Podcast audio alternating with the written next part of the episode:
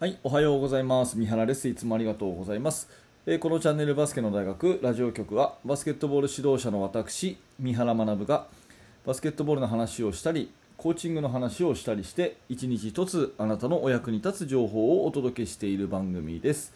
えー、今日も聞いていただいてありがとうございます。今日は2021年の10月29日金曜日になりました。えー、皆様いかがお過ごしでしょうか、え、週末金曜日ですね、え今日も頑張っていい一日にしていきましょう。え今日のテーマは何かっていうとですね、指導者なら絶対にこの一言は言うな。というですね、えちょっと強めのタイトルをつけてありますが、まあ、これ結論何かっていうと、まあ、うちのチームには無理だよっていう一言ですね。うちのチームには無理だよっていう一言。うん、これですね。あのよく耳にします。あの例えばね、こういう指導方法がありますと。うんまあ、私で言うんだったらね、えー、ボトムアップ理論というものをあのサッカーの畑先生から教わってすごくいいですよと選手主体でやってみるとメリットいっぱいありますよどうですかって言ったとしますよね、うん、いやそれねあなたのチームだからできると思うんですようちの子じゃ無理ですよっていうふうに返されちゃう。結構あるんですよ。それから、えー、まあ、バスケットの戦術とかね練習方法とか、まあ、こういうやり方ありますよっていうふうに言うといやそれねあなたのチーム能力あるからできるんですよ。っていう一言で返されちゃう。でこういうふうに言う方ね結構多いんですけどうんまあ何のこう意味もない一言かなってちょっと厳しいけどね私は思っちゃうんですね。うん、で今日なんでこのテーマを取り上げたかっていうとですね、えーと、私はバスケの大学研究室っていう、まあ、Facebook 上でのグループをですね作ってまして、まあ、そこではねあのメルマガ無料のメルマガを受講してでさらに、まあ、あの三原と一緒にチーム作り学びたいと、ねえー、もっといいチームしていきたいっていう人たちが集まってお互いにこう勉強会をするような、ね、グループなんですけども、まあ、そこの方でね、えー、まあ、こういう話題になったんですよ。でそういう人が、ま同僚にいてね残念な気持ちになりましたっていうようなねそういうメンバーさんからの、え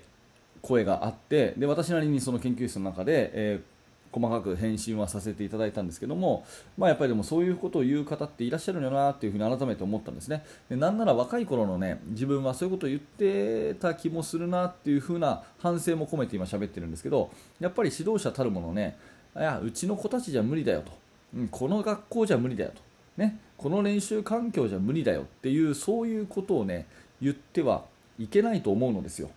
うん、なぜなら何も生まれないからですね。そうじゃなくてえー、ここじゃそれじゃ無理だよという一言で終わらせるんじゃなくてその後にじゃあできることはこれならできるなっていうところまで持っていかなきゃいけないんですねこれ大事なんでもう一回言いますけどこれはできないなというところで終わらせるんじゃなくてできるこれならできるなっていうところに持っていかないといけないと思うんですよ。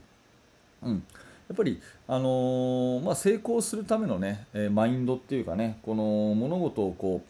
うまくやっていくためのマインドってもう僕は究極これしかないなと思っていてできないことはできないんでできないことじゃなくてできることを考えてそれを実行に移すと、ね、できないことじゃなくてできることを考えてそれを実行に移す。もうこれしかないと思うんですよ。もうできないものは確かにできないと、うん、できないものは確かにできない。だけれどもじゃあできることをやればいいと、うん、できないものはできないけどもできることをやればいいっていうこういうね考え方でやっぱり過ごしていくっていうことが大事かなって思うんですね、うん、きっとそれはもう無理だよと。三原さんだからできるんですよね。とかあとはねそのチームだからできるんだよね。とかそういうことで終わっちゃうんじゃなくてじゃあ自分には何ができるんだろうとね、うん、練習は週に2回しかできませんとか体育館が半分しか使えませんとか部員が何人しかいませんとか。だからできませんっていうんじゃなくてじゃあこれだったらできるよねと。いうようにどうやったらこれができるかねっていうふうに考えていくそこ自体がすごく価値のあることなので、まあ、その指導者たるものですね、うん、いやあのあなたのチームだからできるんですよって言ってやっぱ新しいものを拒絶しちゃいけないのかなっていうふうに、えー、すごく思っております。やっぱりねもうしつこいようですけど私はねできないものはできない。じゃあできるものは何だろうって考えていく。でできることを着実にやっていく。もうこれしかないと思うんですよね。うん、だからこういうことが、あのー、伝えていければ、まあ、子どもたちにもねやっぱりそういう前向きな発想っていうかやれることをやっていこうよと。1個ずつやっていこうよ。できることをやっていこうよ。っていう風にやっていくとそのうちねそれがね自分の自信になっていくしやればできるになっていくし、ね、やったらできたっていう成功体験になっていくしいいものが続いていくんですね。だけどいやあのチームだからできるんだよと。いやお前らじゃ無理だよ。っていう風に指導者が蓋をしちゃう。うとそこで終わっちゃうんで、まあ、そうじゃなくてやっぱりだったらじゃあうちだったらこんな風にやってみようよっていう風に前向きにこうチャレンジしていく姿勢を示した方が、まあ、あの生徒のためにもいいのかなっていう風に、まあ、改めて思ったということですね。それとね、ちょっと話は切り替わりますけど、そのコーチングがいくら優れても、結局選手の質だよねと、勝ち負けは選手の質だよねっていう風に言う人がいます。うんえー、もう一回ね、言いますね。結局、勝ち負けはね、いくら先生が頑張っても、選手の質だよねっていう人がいます。でこれね、全くおっしゃる通りだと思うんですよね。うん、確かあのかの有名な星沢先生ねあの女子の金沢総合だった星沢先生が確か言ってたと思うんですけどもう勝ち負けはあの7割選手の質ですと、うん、で残り3割もあのほとんどねえー、じゃあ指導者が3割握ってるかっていうとそうじゃなくてその学校のその風土とかね、えー、理解とかね環境とかねいろんなものがあって指導者の影響っていうのは実はビビたるものなんですよっていうようなお話を以前されてたんですよね。確か。で、えー、星田先生が確かそんな話をされててあ確かにそうだよなって私は思ったんですけどもで逆に言うとですね環境もほぼほぼ同じ、ね。えー、それからその選手の能力もほぼほぼ同じと。いう2チームが対戦した時に優れたコーチングを受けた方が勝つってことじゃないですか、ね、ほとんど同じ条件で。同じ能力のチームが対戦したら決め手となるのは指導者のその優れたコーチングを受けた方が勝つってなるじゃないですか。だから1%でも伸びることがあるんだったらやっぱり